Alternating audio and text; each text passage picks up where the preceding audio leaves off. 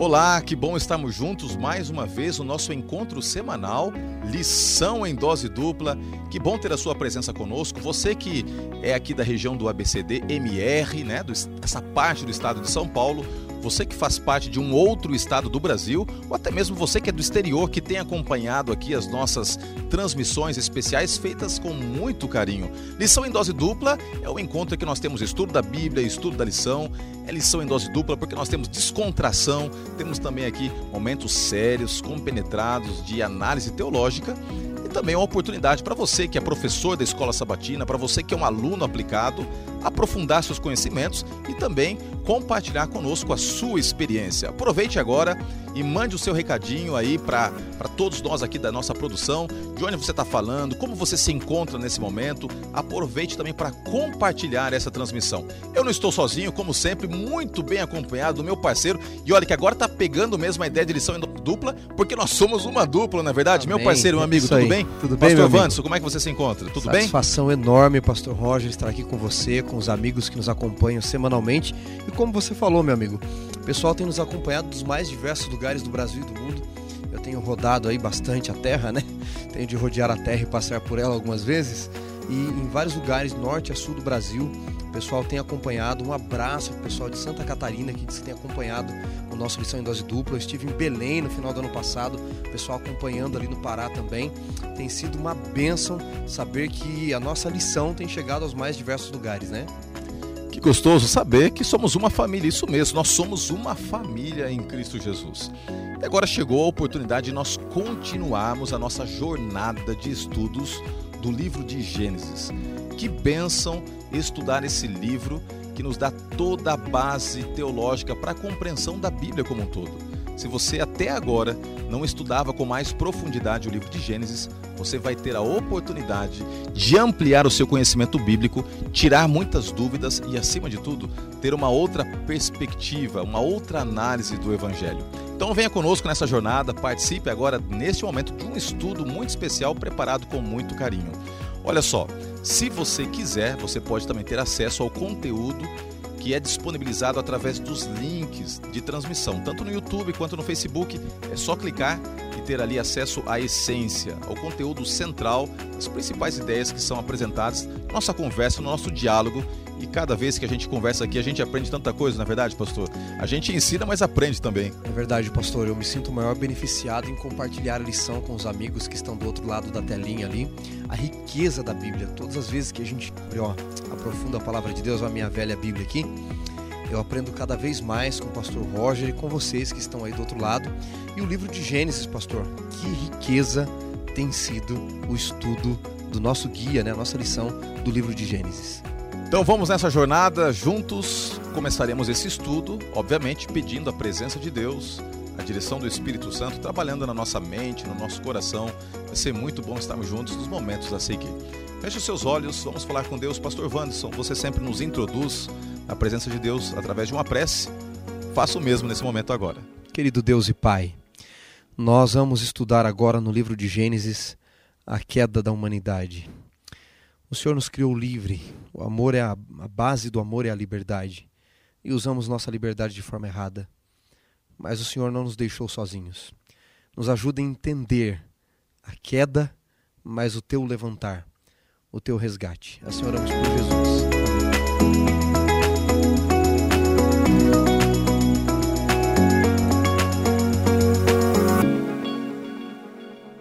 No livro de Gênesis, capítulo 3, verso 15, nós encontramos o seguinte: Porei inimizade entre você e a mulher, entre a sua descendência e o descendente dela. Este lhe ferirá a cabeça e você lhe ferirá o calcanhar. Este texto é conhecido como proto-evangelho, é a base de toda a esperança messiânica, é a base da certeza que nós temos da salvação. Mas, se há uma promessa de redenção, é porque em algum momento aconteceu uma queda, uma falha, um lapso tremendo que nos afastou do Criador. No livro de Isaías, capítulo 59, nós temos a mensagem profética dizendo que os nossos pecados nos afastam de Deus. E os pecados que cometemos encobrem o rosto de Deus para que ele não compactue com esta situação terrível que nós vivenciamos aqui de rebelião. Mas o mesmo Deus que é afastado pelo pecado, porque ele é um Deus santo, é um Deus que não aceita essa situação de afastamento e estabelece um plano para a redenção, para resgatar aqueles que foram sequestrados pelas trevas. E nós vamos aprender, através deste estudo do livro de Gênesis, capítulo 2 e também agora o capítulo 3, de maneira mais específica, pastor, de que quando Deus ele antecipa a realidade do pecado, ele está expondo para a humanidade uma situação que envolvia toda a estrutura do universo. O mal não começou aqui mas o mal tem manifestado seus maiores estragos no nosso planeta. É verdade que quando Deus se aproxima em Gênesis 2, verso 16, coloca ali de maneira direta um, uma prova, uma prova que reflete a necessidade do livre-arbítrio ser colocado à disposição do bem e alertando a humanidade das consequências do mal, isso implica de que o mal estava presente no universo, não é verdade, pastor? Pastor, quando, quando nós olhamos o livro de Gênesis desta perspectiva, desse mal presente que você mencionou, nós precisamos fazer algumas considerações interessantes. Primeiro, a queda e a presença do mal só foi possível porque Deus nos criou com liberdade. Eu acho que antes da gente entrar nesse detalhe de Gênesis, é preciso, amigos, pontuarmos isso. Veja, se Deus não nos criasse com o direito de escolha, apenas máquinas propensas ao bem, não existiria maldade. Alguém pode pensar, até citando Isaías 45, né? É, então a culpa é de Deus? Não, a culpa não é de Deus. Se Deus não nos cria livre, ele não seria o Deus que diz ser, porque Deus é amor. E a base do amor, como eu mencionei na oração, a base do amor é a liberdade. Então Deus cria seus seres, todos seus filhos, os primeiros seres, os anjos, eu imagino, com o direito de ficar na sua presença e se ausentar da sua presença. Pastor Roger, Deus não cria o mal. Aquele mal de Isaías é referente à destruição de Babilônia, tá bom? Então, Deus cria apenas com o direito de ficar ou não na sua presença. A ausência de Deus, assim como a ausência da luz, a gente chama de escuridão. A ausência do calor, a gente chama de frio. A ausência do bem, nós chamamos de mal. Então, diz a história da tradição judaico-cristã, a Bíblia nos diz que um anjo chamado Lúcifer, anjo de luz, usou sua liberdade de forma errada. E os nossos primeiros pais também usaram a liberdade de forma errada. Então, onde existia amor, passou a existir ódio. Onde existia vida, passou a existir morte. Onde existia saúde, passou a existir doença. Onde existia altruísmo, passou a existir egoísmo. Ou seja, a maldade, a injustiça, a desigualdade desse mundo, ela só existe porque os seres criados por Deus usaram sua liberdade de forma errada. E quando nós falamos de mal, um personagem é introduzido na narrativa bíblica como aquele que traz, aquele que introduz a maldade em todo o escopo da existência humana. No capítulo 3, esse novo personagem é apresentado. E eu queria convidar você a ler comigo o livro de Gênesis, capítulo 3, diz assim: Mas a serpente, mais sagaz que todos os animais, Gênesis 3, verso 1, selváticos que o Senhor Deus tinha feito, disse à mulher: É assim que Deus disse: Não comereis de toda árvore do jardim? Respondeu-lhe a mulher: Do fruto das árvores do jardim podemos comer. Mas do fruto da árvore que está no meio do jardim, disse Deus: Dele não comereis, nem tocareis nele, para que não morrais. Pastor Vandes, nós temos aqui um personagem que é introduzido, a serpente. A serpente, ela, é, com certeza, quando Deus criou, estabeleceu a vida, né, toda esta fauna que, que nos enche os olhos, mesmo depois de tanto tempo do pecado, né, deturpando e, e deteriorando a imagem de Deus na criatura, quando Deus criou os primeiros animais, a serpente ela tinha um lugar, um lugar de proeminência. Ela não era um animal asqueroso, um animal que, que, causa tanta repulsa. Né? Você olha para uma serpente, hoje em dia você tem medo. Quem que quer ter uma serpente? A não sei que tem um ou doido por aí que, que ter uma serpente como animal de estimação. A, a, a serpente traz essa, essa, essa sensação de repulsa. Mas era muito diferente quando Deus estabeleceu a criação original. Era o animal que se destacava. Quando você lê o Espírito de Profecia, esta grande autora usada por Deus, Ellen White, né, com, com dom. Vamos voltar aí, tá? Ok. Então, a partir tá. dessa grande autora, Ellen White. Esta grande autora usada por Deus, Ellen White, ela deixa muito claro em seus escritos que ela se sobressaía, a serpente, entre todos os animais, pelas cores, pela beleza e por algumas singularidades. Vamos falar um pouquinho sobre isso, pastor? Sim, pastor. A, a serpente de hoje, como você bem colocou, ela não lembra em nada a serpente do Jardim do Éden. A serpente de hoje, para mim, na descrição que Ellen White faz em Patriarcas e Profetas, página 29, que era bela, voava, brilhava. A serpente de hoje é a lagarta que não virou borboleta. A borboleta é um animal lindo, maravilhoso. A lagarta, tanto quanto asqueroso para a maioria das pessoas, não é? Então, a serpente de hoje é a lagarta que não virou a borboleta. Ela era borboleta e virou lagarta, né? Mas o Talmud babilônico traz algumas curiosidades, esse escrito judaico, sobre a serpente. Primeiro, pastor, a serpente, ela era uma espécie de ajudadora de Eva no jardim. Ela era o animal mais inteligente que havia. Ela não falava, é verdade, mas o animal mais inteligente que havia. Ela era um animal que tinha patas além de asas. Ela é colocada na narrativa bíblica de Gênesis com os animais selváticos, então ela andava também. Um animal muito esperto. Mas por que, que o diabo, que já havia caído, cometido pecado no céu, ele se vale da figura da serpente para poder enganar Eva? Primeiro, porque era um animal que estava próximo de Eva, como a sua ajudadora, como diz o Talmud babilônico. Segundo, pastor Roger, porque serpente, serpente abrasadora em hebraico, é Nahá Seraf. Seraf é de onde vem a palavra serafim. Isaías, no capítulo 6, ele diz assim, né? Que no ano em que morreu o rei Uzias, eu vi o Senhor assentado no alto sublime trono. As abas de suas vestes enchiam o templo, e diz assim: os serafins, que tinham seis asas, com duas cobrindo o corpo, com duas o rosto, com duas voando, clamavam: Santo, Santo, Santo. Os serafins, portanto, na visão profética, são os seres mais próximos de Deus. E a descrição antiga desses seres mais próximos de Deus era de serpentes, com seis asas.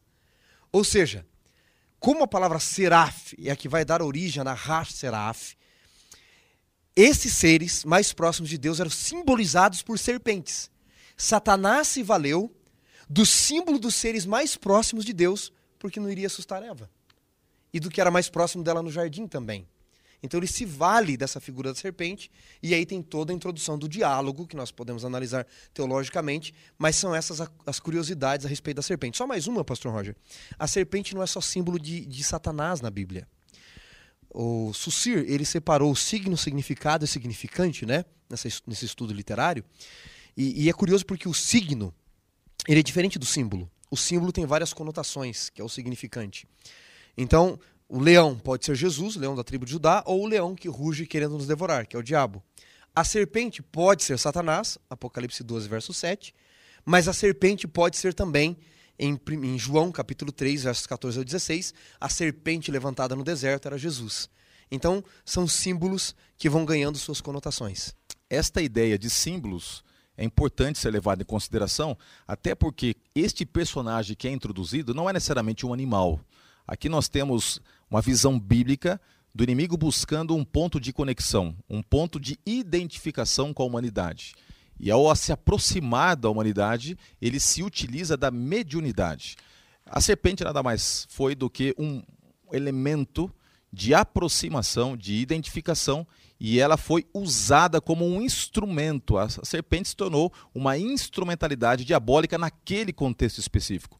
É lógico que o fato de ter sido usado como instrumento pelas trevas implicou num, num, ato de justiça e de juízo da parte de Deus também sobre essa instrumentalidade, ou seja, o animal em si. Contudo, por detrás da serpente estava a verdadeira serpente. E o livro de Apocalipse, capítulo 12, diz que a antiga serpente nada mais é do que o diabo e Satanás. Sabe o que eu acho curioso também, pastor, nessa questão de símbolos? Esculápio, que é o pai da medicina, cunhou o símbolo da medicina, hoje ela é um, um madeiro, uma madeira, uma espécie de uma vara com uma serpente em volta. Porque a diferença do veneno e do remédio é a dosagem, né? Como nós bem sabemos. Mas Esculápio cunhou o primeiro símbolo da medicina, pastor Roger, como uma árvore da vida com uma serpente enrolada. Em João 3, o texto que eu mencionei, Jesus diz a Nicodemos: Assim como Moisés levantou a serpente no madeiro, importa que o filho do homem seja levantado. Ou seja, Jesus está dizendo: Eu sou Nicodemos, ou eu era o símbolo daquela serpente no madeiro. Eu sou a serpente no madeiro. Se nós pegarmos então a cultura de Esculápio e essa questão de que Jesus fala para Nicodemos, nós teríamos então dois símbolos no Éden. De um lado, uma serpente numa árvore da vida, Jesus Cristo. Na outra, uma serpente na árvore do conhecimento do bem e do mal, no meio da humanidade. qual delas você vai escolher? A serpente no madeiro da vida ou a serpente naquele fruto que daria a morte eterna? E a situação de Satanás é buscar enredar, enganar, é muito evidente no capítulo 3, porque ele se utiliza do subterfúgio de fazer alusões, inferências às falas de Deus, só que de uma maneira distorcida. Ele chega para Eva e diz o seguinte: não é verdade que Deus disse que você é, não pode comer de todas as árvores? Não, Deus não tinha dito isso. Deus havia dito que ela poderia, juntamente com seu marido, usufruir de todos os frutos ali disponibilizados no jardim do Éden, com exceção de uma árvore, de um fruto. Então, essa ideia de aparecer de maneira sorrateira, não se contrapondo em toda a sua estrutura essencial, mas buscando misturar verdade com mentira, é uma característica das trevas. A sedução, ela se dá pela mistura do que, daquilo que é mortal com aquilo que é belo.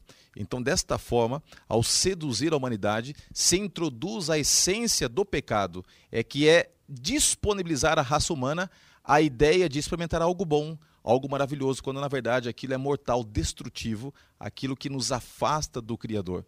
Desta forma, o pecado que entrou é o pecado que faz com que o homem sinta-se no, no controle da vida, quando na verdade está sendo iludido e sendo levado para um caminho de trevas e por detrás disso há alguém, há um personagem. E esse personagem é a serpente, diabo e Satanás. Pastor Wanderson, apenas para a gente é, trabalhar um pouquinho sobre essa ideia, Satanás ele geralmente não aparece como ele é. Dificilmente você vai é, se deparar com uma situação de entrar no seu quarto e, e aparecer ali um anjo, um demônio, tal qual ele é até mesmo nas suas manifestações mais ousadas, ele se desfigura, ele, ele é, se transforma em coisas diferentes. Essa mediunidade, né, ela foi manifestada na Bíblia em outras situações. Há um momento em que Jesus está ali, é, chegando, depois de uma travessia, a uma localidade, um homem demoniado, e os demônios saem e eles entram nos corpos de porcos que se precipitam posteriormente no mar. Então ali nós temos demônios entrando em corpos de animais, nós temos muitos relatos na Bíblia de demônios entrando em corpos humanos. Então, essa ideia de que Satanás nunca aparece como ele é e ele engana né, pela mediunidade entrando em outros corpos é algo que nos impressiona e nos faz entender que essa estratégia seria usada no tempo do fim, como ele tem feito em larga escala em movimentos religiosos, religiosos espiritualistas. E é algo para nós estarmos atentos, porque geralmente a mentira ela não é apresentada de maneira nua e crua, como a verdade o é na Bíblia. Ninguém vai pegar uma nota de 30 reais falsa, né? Porque não tem a verdadeira. E as falsas são bem parecidas, bem similares. Pastor, quando você falava, me lembrava de Mateus capítulo 4, Jesus acabara de sair da água no batismo e uma voz dissera: Tu és meu filho amado. E ele aparece, segundo a tradição cristã, e Ellen White confirma isso no livro Desejado de Todas as Nações, em forma de um anjo de luz. E a primeira coisa que Satanás diz para Jesus é: Se tu és o filho de Deus, se tu és, transforma a pedra em pão. Veja, ele está contrapondo a voz de Deus mais uma vez. E Jesus vem para vencer onde Adão havia caído. Ele é o segundo Adão. Então, a voz afirmara: Você é meu filho amado. E ele já vai colocando em dúvida a voz. Ele faz a mesma coisa no Éden. Deus disse: Não coma desse fruto, porque eu quero o bem de vocês. Veja, você tem duas árvores. De um lado do jardim você tem a árvore da vida. Do outro, você tem a árvore do conhecimento do bem e do mal. Uma, Adão, de quando em quando, porque a vida não pertencia a ele, ele deveria ir para continuar vivendo. A outra, ele não deveria tocar, não deveria ir nela. Uma, pastor Roger e amigos, a árvore da vida representava dependência de Deus. A vida não é minha. Eu preciso ir até Ele. A outra representava obediência a Deus. Essa é a questão da salvação. Eu não devo tocar, eu devo obedecer à ordem de Deus. Adão, não só com sua esposa, deixa de depender, porque eles trocam a árvore da vida, como eles desobedecem e vão na árvore do conhecimento do bem e do mal, dando vazão à voz da serpente, como você disse, transmutada, transvestida, disfarçada, o diabo de serpente. Ele diz: Eva, é assim que Deus disse: não comereis? Assim como com Jesus. Ele parece pervertendo, deturpando a palavra de Deus, ele aparece para Adão e Eva também ali, deturpando a palavra de Deus. E é a mesma coisa que se faz hoje, deturpar a palavra. Eu uso parte da palavra, mas eu a deturpo para as intenções do mal. É isso que muitas pessoas fazem hoje. Impressionante. Você falava aqui, eu ficava pensando nessa ação intencional de Satanás de se usar das suas atribuições pessoais para se colocar contra o Criador e destruir, desfigurar a criatura. Nós temos que estar atentos, até porque no estudo sequencial deste texto, nós percebemos que ele se utiliza é, do fruto, o fruto proibido, como sendo algo apresentado de forma desejável. E aqui tem um, uma ideia interessante que eu queria extrair do estudo que a gente faz de Gênesis capítulo 3. O foco de Satanás era um foco duplo. Ele queria levar a humanidade, primeiramente, à morte, através da experimentação do bem e do mal. Quase que colocando para o ser humano que experimentar o mal é uma virtude. Sabe quando alguém chega para você e diz assim, tá? Agora ser mais prático aqui, é, fazer uma aplicação daquilo que nós vemos no texto bíblico. Quando alguém chega assim para você, oh, você não pode perder a oportunidade. Aquela pessoa está dando mole para você. Vai lá, finaliza, executa o pecado, vai ser bom demais. Como se uma relação extraconjugal fosse saborosa, fosse é algo que traria para você algum tipo de benefício. Ou ninguém está vendo, coloca a mão aí, pega essa parte do dinheiro para você, tá tudo certo. Sempre o pecado ele é apresentado como desejável, onde na verdade a essência do pecado é de que ele é intrinsecamente destrutivo. E tem um ponto interessante. Quando Satanás oferta o pecado como um bom vendedor, ele faz com que Eva tenha a falsa sensação de não possuir coisas que ela precisava ter. E tudo que Satanás promete dar para Eva é exatamente aquilo que ela já tinha, mas não tinha percebido. Ele prometeu para Eva algumas coisas. Por exemplo, prometeu imortalidade. Ao prometer imortalidade para Eva, através do pecado, ele estava, na verdade, arrancando aquilo que ela já tinha ou teria se continuasse na presença de Deus. Ele promete para Eva também de que ela, ao pecar, teria a possibilidade de ser como Deus, seria semelhante a Deus, onde, na verdade, ao experimentar o pecado, ela teria, na sua estrutura física, a imagem de Deus sendo desfigurada. Geralmente é assim que Satanás faz. Ele promete para a pessoa alegria lá fora, quando ela já tem a maior alegria de todas dentro de casa. É curioso, né? Pecado é sempre a criatura querer ser criador, né? Em sua essência. É eu me tornar o Deus da minha própria vida. A forma é diferente para cada um. Pode ser sexual, pode ser algum vício narcóticos, pode ser glutonaria, pode ser roubo, mentira, inveja, pode ser fofoca. A forma é diferente, né? A forma muda, mas a essência é a mesma. Toda vez que nós vamos cometer qualquer tipo de pecado, primeiro nós nos tornamos o Deus da nossa própria vida. Responde aí, você que está nos ouvindo aí no carro, quem sabe caminhando ou na academia. Quando foi que Eva pecou? Hein? Quando que Eva pecou? Quando ela pegou do fruto? Não. Ali foi a consequência do pecado que ela já decidira no, decidira no seu coração. Ela primeiro se torna o Deus da sua própria vida, né, Pastor Roger? Deus diz: não toque. Deixa eu ser o seu Deus. Deixa eu te aconselhar. Eu dizer o que é melhor para você. E ela então diz assim: Eu sei o que é melhor para minha vida. Eu sou o Deus ou a deusa da minha própria vida. E, e, essa é a essência do pecado. O diabo quis ser Deus, Eva quis ser Deus. Aliás, ele diz, né? Como Deus sereis, como você disse, arranca a imagem de Deus nela. E todas as vezes que ele nos leva a cometer algum pecado contra a vontade de Deus, primeiro ele leva você a ser o Deus da sua própria vida. A palavra diz: faça isso. Você diz sim. A palavra diz isso. Mas eu vou fazer o contrário eu me torno o Deus da minha própria vida. O tempo todo, quando a criatura quer ser criador, o demônio mora logo na esquina. E olha só, tem um texto para a gente dar uma olhadinha agora com carinho, tá? Gênesis capítulo 3, verso 8. Qual é a consequência que sempre o pecado traz no aspecto comportamental à raça humana? Gênesis 3, verso 8. Pode ler para nós, pastor?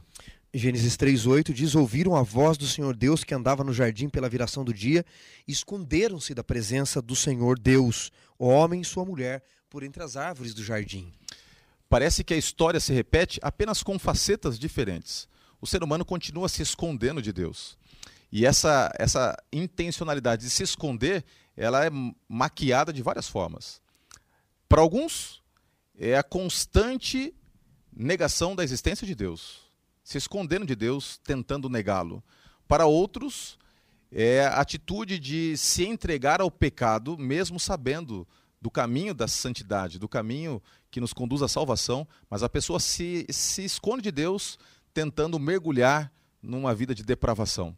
Outros se esconde de Deus através de uma rebelião explícita, né, explícita, é, quase que numa tentativa de afrontar o Senhor, e outros simplesmente é, se acovardam em seus caminhos e ficam ali é, timidamente namorando com o pecado, mesmo de alguma forma desejando estar na presença do Senhor. Ou seja, de fato, o pecado nos faz nos afastarmos de Deus, buscarmos é, a alienação que vai sendo gradativa né? e, e intensificando-se no processo. Pastor, e essa alienação, a Bíblia fala que, que tem como consequência, além de esconder-se de Deus, trazer a realidade de que o homem está nu né? e, e de, posteriormente, colocar a humanidade numa situação de confrontação. Nós vamos falar sobre a confrontação. É, comentando um pouquinho sobre o estarem nus e o fato de que agora Deus chega e os chama para uma confrontação, o que, que nós podemos extrair em termos de teologia, de, de entendimento sobre como Deus encara o pecado e de esperança também. Aliás, nós estamos aqui para falar, acima de tudo, de esperança. Desde a queda, a história de Deus e da humanidade, da humanidade e Deus, tem sido essa: o homem se escondendo e Deus indo atrás. Num dos estudos passados, Pastor Roger, você comentou que o Deus da Bíblia de fato é diferente dos deuses pagãos, não é? Os deuses pagãos precisam precisam ser aplacados, eles precisam ser provocados para que nos abençoe com os sacrifícios. O Deus bíblico não é assim. Ele vai atrás, a ação primordial é dele, não é do ser humano. É ele quem vai atrás do ser humano, é ele quem desceu atrás da gente. E, e, o homem sempre se escondendo de Deus. Me chama muita atenção aqui, Pastor Roger, porque o, o verso 10, né? É, o verso 9, aliás, vale a pena mencionar, porque quando o homem se esconde, Deus diz: Adão, onde estás? Deus sabia onde Adão estava. Essa é uma pergunta reflexiva. Onde você estava? Onde você está agora por suas próprias escolhas, pelos seus próprios caminhos? E eu li um livro um tempo atrás que chamava o título do livro As 20 perguntas de Deus para a humanidade. A primeira pergunta é essa: Onde você está agora? A segunda é de Deus para Caim: Onde está o teu irmão? Se preocupar com o teu próximo. Mas aí vem a consequência, pastor Roger. O homem responde no verso 10: Ouvi a tua voz no jardim, e porque estava nu me escondi. E Deus pergunta para ele: Quem te fez saber que estavas nu? Comeste da árvore que eu não te ordenei que comesses? Me chama atenção essa, essa consequência, porque Adão estava nu já antes. Embora revestido pela glória, ele não usava roupa como nós usamos. Mas aí você vai para o original hebraico, a, a palavra nu, harumim, que, que está ali em hebraico, ela pode ser traduzida por astuto, atrevido ou nu. Que, que a palavra astuto é harum. Então, harumim, nu, estava nu, astuto, atrevido ou nu. Ela vem da mesma raiz da palavra harum, quando diz que a serpente, no capítulo 3, verso 1 de Gênesis, era o mais harum, nu, de todos os animais. Ou seja, astuto, esperto de todos os animais. Então Deus não está dizendo assim para Adão: Ah, quem te fez saber que você estava sem roupa? Não, essa é uma leitura simplória demais do texto. Deus está perguntando: Como você percebeu que você está astuto, esperto como a serpente? Olha que curioso, Pastor Roger. Deus fizera Adão a sua imagem, revestira ele com a sua glória, Adão e Eva. Portanto, eles eram a imagem de Deus revestida a sua glória. Quando eles pecam, agora eles não têm mais a glória, a imagem de Deus. Eles, eles têm o quê? a questão de ser astuto. Eles já estão se tornando a imagem da serpente. E o que é a redenção agora? É nos devolver a imagem de Deus. E como é que Deus vai fazer para devolver a sua imagem à humanidade rebelde, uma humanidade que agora está sentenciada a uma vida com um ponto final, a morte e as todas as demais consequências que nós enfrentamos no dia a dia. Deus, ele confronta a humanidade. E a cena é, da confrontação é uma cena peculiar, interessante e muito sugestiva. Porque Deus, ele não abandona o ser humano. Deus poderia ter abandonado, mas Deus vai até o ser humano. Aqui nós temos, só no ato de Deus ter buscado a reconciliação. No fato de Deus ter ido atrás do homem, a gente já tem muitas coisas para ponderar sobre isso.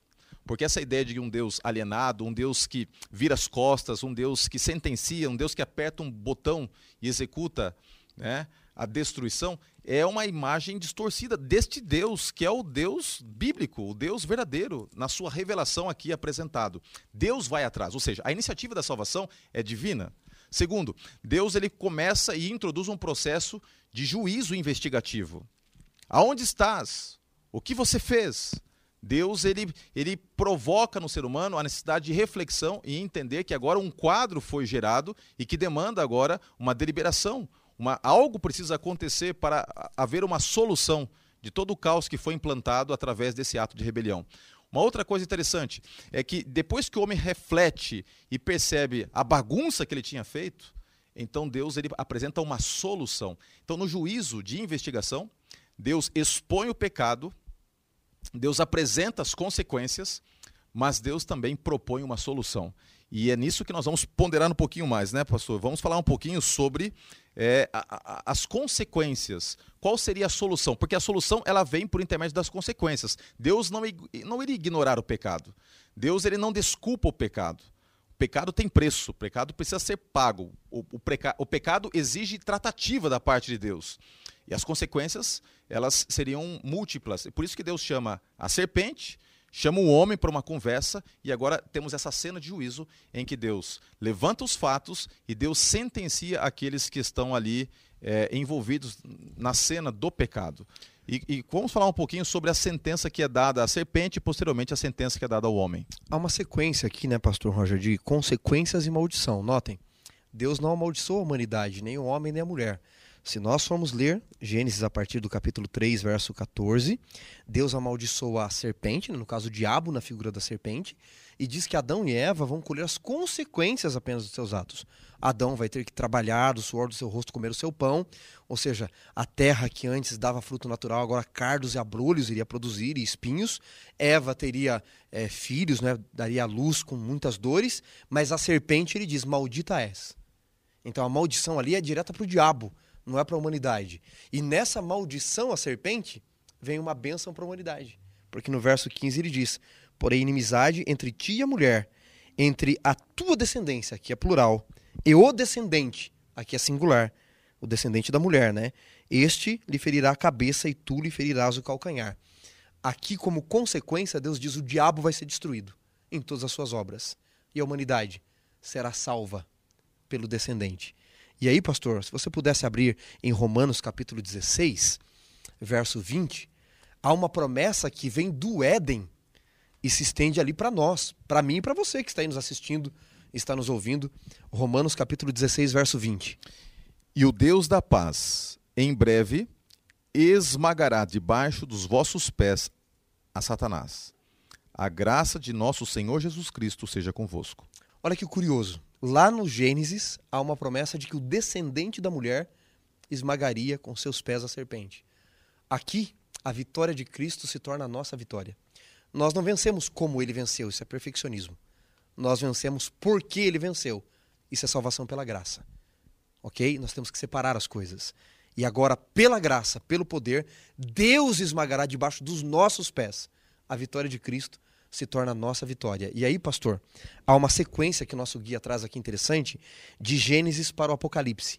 Porque se nós pegarmos Apocalipse capítulo 12, a mulher grávida para dar à luz, portanto, o descendente, o dragão, que é a serpente, expulso do Éden, ele é expulso na batalha com Miguel. Há uma sequência do Apocalipse, do Gênesis no Apocalipse. A diferença, pastor Roger, perdão, já vou é, lhe devolver, eu lhe cortei aqui, né? É, isso acontece, viu, gente? Porque aqui é ao vivo e a cores. Quase ao vivo, né? É, a sequência interessante que me chama a atenção aqui, amigos, é, é a seguinte: lá no Éden, por causa do pecado, Adão foi expulso, a humanidade foi expulsa. No Apocalipse, por causa da graça, o diabo será expulso do céu. Percebem? Lá no Éden, Adão é expulso do Éden, lá em Gênesis, por causa do pecado. Em Apocalipse, que é uma sequência do Éden, do Gênesis, em Apocalipse, o diabo, por causa da graça, é que é expulso do céu, para que Adão possa retornar. E pastor Vanderson, tem uma coisa interessante que eu queria destacar também, que é o fato de que as consequências desse conflito, elas geram no coração de Satanás a raiva, né? Porque ele sabe que existe uma sentença. E de acordo com a Bíblia, a sentença dele é a morte. Não se engane, a Bíblia diz claramente que um dia o mal vai ter um ponto final. Essa ideia de um inferno contendo Satanás, demônios e pecadores de maneira impenitente, sofrendo pelos séculos dos séculos, não é uma, uma imagem bíblica. Porque, de acordo com a Bíblia, um dia haverá um ponto final na dor, um ponto final no sofrimento. Apocalipse 21, verso 4, diz isso de maneira explícita, né? quando diz que Deus tem parado os olhos toda lágrima, já não haverá mais morte, nem pranto, nem, nem dor. Ou seja, uma nova proposição de realidade é apresentada da parte de Deus. E diante disso, nós temos na cena que foi apresentada por você, pastor, e muito bem aqui destacada, de Apocalipse capítulo 12, a cena de que a consequência da certeza da vitória do bem sobre o mal da certeza da derrota do mal, faz com que Satanás persiga o descendente. Se, e, e, e ele persegue o descendente como? Atacando a descendência. Então ele vai atrás da descendência porque ele sabe que foi derrotado pelo descendente e busca de alguma forma capturar ou destruir alguns daqueles que foram alcançados por essa graça, por esta aliança de salvação que foi proposta por Deus. O que nos faz entender que a nossa luta não é contra a carne e o sangue. Existe realmente uma batalha espiritual. O livro de Efésios, capítulo 6, nos diz que nós lutamos contra os principados, contra as potestades, contra os dominadores desse mundo tenebroso. Então, deixa eu dizer algo para você. Se você está passando por batalhas espirituais, isso não é coincidência. Existe toda uma, um, uma batalha espiritual que é travada ao seu redor. Não é o problema do trabalho, é às vezes Satanás, demônios se utilizando de situações no teu trabalho para te exaurir espiritualmente. Talvez a situação que aconteça na sua casa não é coincidência, não é o acaso. É Satanás utilizando-se de familiares para minar a sua fé, porque ele sabe que ele não pode atacar aquele que é o descendente que o venceu na cruz, mas ele ataca a descendência. E o guia traz exatamente essa, essa ideia, a ideia de que é, a sentença que é dada a Satanás é uma sentença que nos mostra que agora, por não poder lutar e destruir o descendente, ele viria contudo contra a descendência. Apocalipse 12, 17 diz que ele está irado contra essa descendência. Que descendência é essa? Os que guardam os mandamentos de Deus e têm o testemunho de Jesus. E aí isso lembra-nos a cena também de Apocalipse capítulo 17, verso 14, pastor. Gostaria de ler aqui com os nossos amigos. Apocalipse 17, verso 14, porque essa questão da batalha entre o bem e o mal, esse grande conflito entre o bem e o mal, está presente o tempo todo na Bíblia, especialmente no Gênesis, no Apocalipse, ao longo de toda a Bíblia, não é? Mas aqui está mais destacado a vitória do povo de Deus, e no capítulo 17, verso 14, diz assim: Pelejarão eles contra o cordeiro, que é a besta que está pelejando, mas o cordeiro os vencerá, pois é Senhor dos senhores e Rei dos reis. E aí diz assim: E vencerão também todos aqueles que se acham com ele, os chamados eleitos. Embora perseguidos, nós não estamos derrotados. Uma vez eu ouvi uma história ilustrativa, pastor, de um rei que era ateu e tinha um servo cristão. E ele zombava do servo dizendo: Eu não temo ao seu Deus e, e sou um rei, mando em tudo, e você é um escravo que teme a ele. E o velho escravo, muito sábio, disse: Rei, o senhor é caçador, não é? Ele disse: Sou. Então imagina que o senhor sai para caçar cachorros, uma espingarda com dois canos. Os cachorros latem, os patos selvagens levantam voo. O senhor dá dois tiros. Um cai morto, o outro cai ferido. Como um caçador experiente, atrás do qual o senhor vai? O rei disse: Eu vou atrás do ferido, porque o morto já é meu. Ele disse: Pois bem, nessa história, Satanás é o caçador, nós somos os patos. O senhor está morto. Ele não vai lhe perseguir.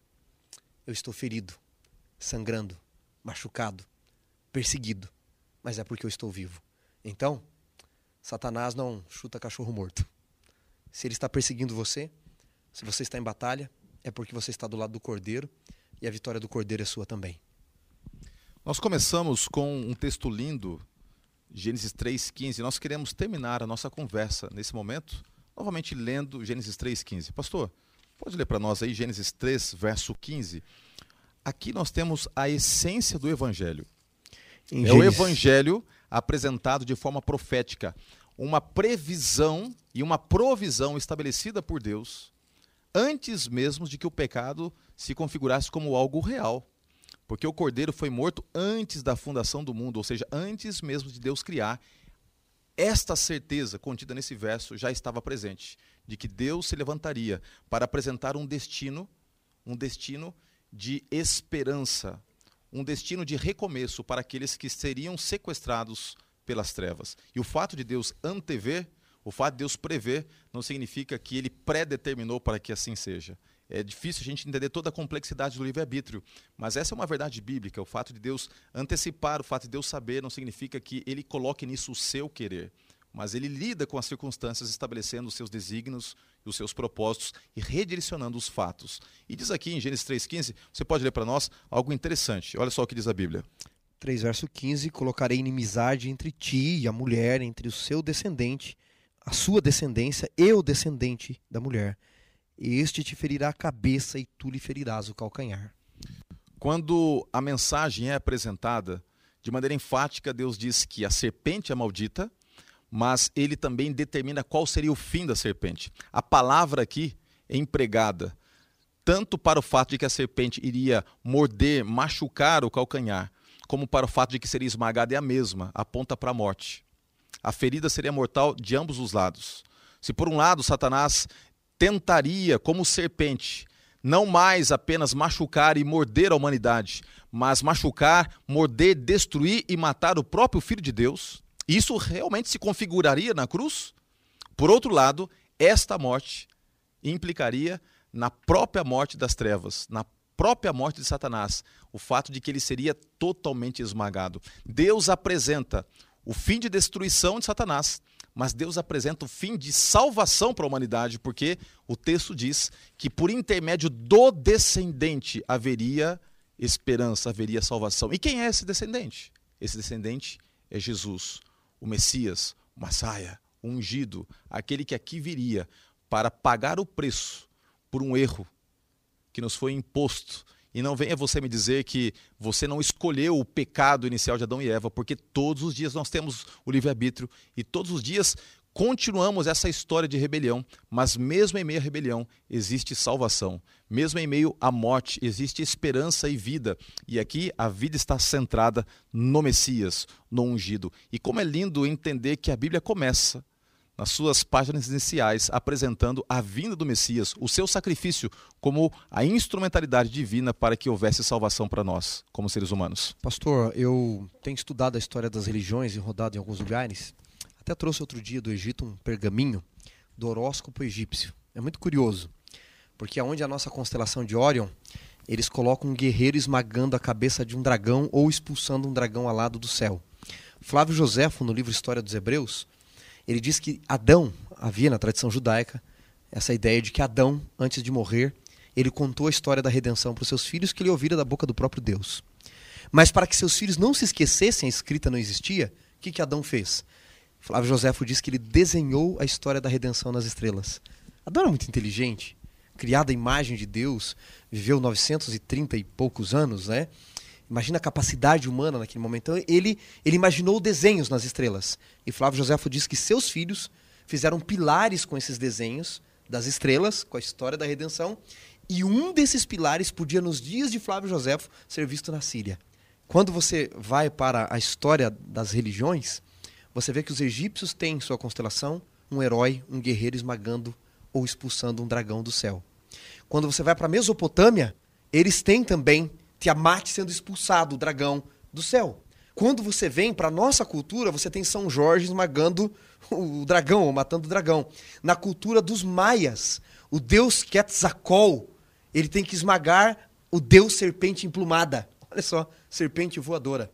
E nós temos aqui nas Três Marias o cinturão desse soldado. Ou seja, mesmo nas estrelas, a história da redenção de um guerreiro expulsando um dragão, de um guerreiro esmagando a cabeça de uma serpente, já estava contada em todas as religiões. Você acha que isso é por acaso? Você acha que é por acaso que a Bíblia começa no Éden e termina no Éden em Apocalipse? Começa no Gênesis, no Éden, em Apocalipse e termina no Gênesis, de, termina no Éden como no Gênesis? Não é por acaso que ela começa no Éden e termina no Éden. Não é por acaso, como nós mencionamos outro dia, que Adão é expulso do Éden, seus filhos vão para Babilônia, Deus traz Abra Abraão de Babilônia para Canaã. Depois, Jacó vai sair, ele traz de volta. Depois José vai para o Egito com sua família e leva Jacó, ele vai trazer de volta com Moisés. O tempo todo Deus está querendo nos levar de volta para casa. Por quê? Porque houve um guerreiro que se levantaria para esmagar a cabeça da serpente. E esse guerreiro é Miguel. É Jesus em forma de batalha pelo seu povo. É por isso que no livro de Gênesis, a cena de Deus caminhando em direção ao seu povo, redirecionando a sua trajetória, né, reprogramando a sua rota, é constante. Do Éden, infelizmente, devido ao pecado, o povo vai para Babel.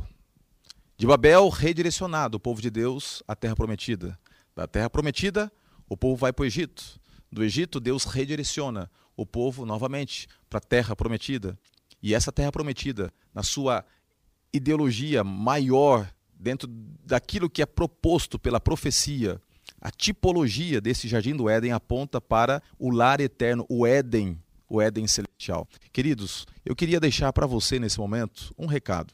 O recado, ao estudarmos toda essa introdução do pecado que é proposta no livro de Gênesis, é o recado de Deus dando para você a certeza, a segurança de que o teu destino não precisa ser o destino de Satanás. Não é porque ele foi expulso, não é porque ele será. Você precisará ser expulso para sempre da presença do Senhor e ser eliminado. Porque há esperança, há salvação. O Messias veio, o Messias aqui entre nós esteve, sentiu essas dores, chorou as nossas lágrimas, experimentou a nossa morte para nos propor algo que só Ele pode dar, que é a vida, a vida eterna. Essa salvação nos é ofertada e ao longo do livro de Gênesis, ela vai sendo ilustrada através de histórias. Histórias que refletem o ideal divino de salvação, o ideal divino de redenção, o ideal divino de buscar e reconciliar aquele que estava outrora afastado pelo pecado. Essa história agora vai ser escrita por você, através das suas escolhas e por mim também. E nós temos a responsabilidade, ao estudarmos sobre isso, compartilhar para todos que nos cercam, inclusive você que é professor da escola sabatina, compartilhar isso com seus alunos e mostrar e enfatizar que a queda nos aponta para um Deus que levanta, um Deus que nos levanta, um Deus que nos restaura. É muito lindo pensarmos nisso. E nós estamos agora encerrando esse estudo com esta certeza. E você pode pensar, meditar, orar, mas acima de tudo, vivenciar esta promessa e essa esperança. Feche os seus olhos, vamos falar com Deus. Senhor Deus, obrigado, porque em Jesus há esperança, em Cristo há salvação. Obrigado, porque ao estudarmos sobre a queda, a tua palavra também nos apresenta a verdade de que o Senhor é um Deus que levanta, não nos permite ficarmos para sempre jogados na terra, não nos permite para sempre ficar aqui sequestrados pela serpente. O Senhor propõe uma alternativa, e essa alternativa é Cristo Jesus, para que nós possamos entrar novamente no Éden, sermos plenamente reconciliados contigo. Então, toma em seus braços de amor e de misericórdia cada um de nós que aqui estamos, pensando nas tuas coisas, estudando a tua palavra, dispostos a ouvir a tua voz, a pensarmos sobre as impressões que são introduzidas em nós pelo Espírito Santo, para que não seja apenas uma teoria, mas uma prática vivencial, a nossa experiência de salvação contigo. Nos abençoe mais uma vez, nós pedimos em Cristo Jesus. Amém. Nos encontramos na próxima semana em mais um momento marcante do Lição em Dose Dupla.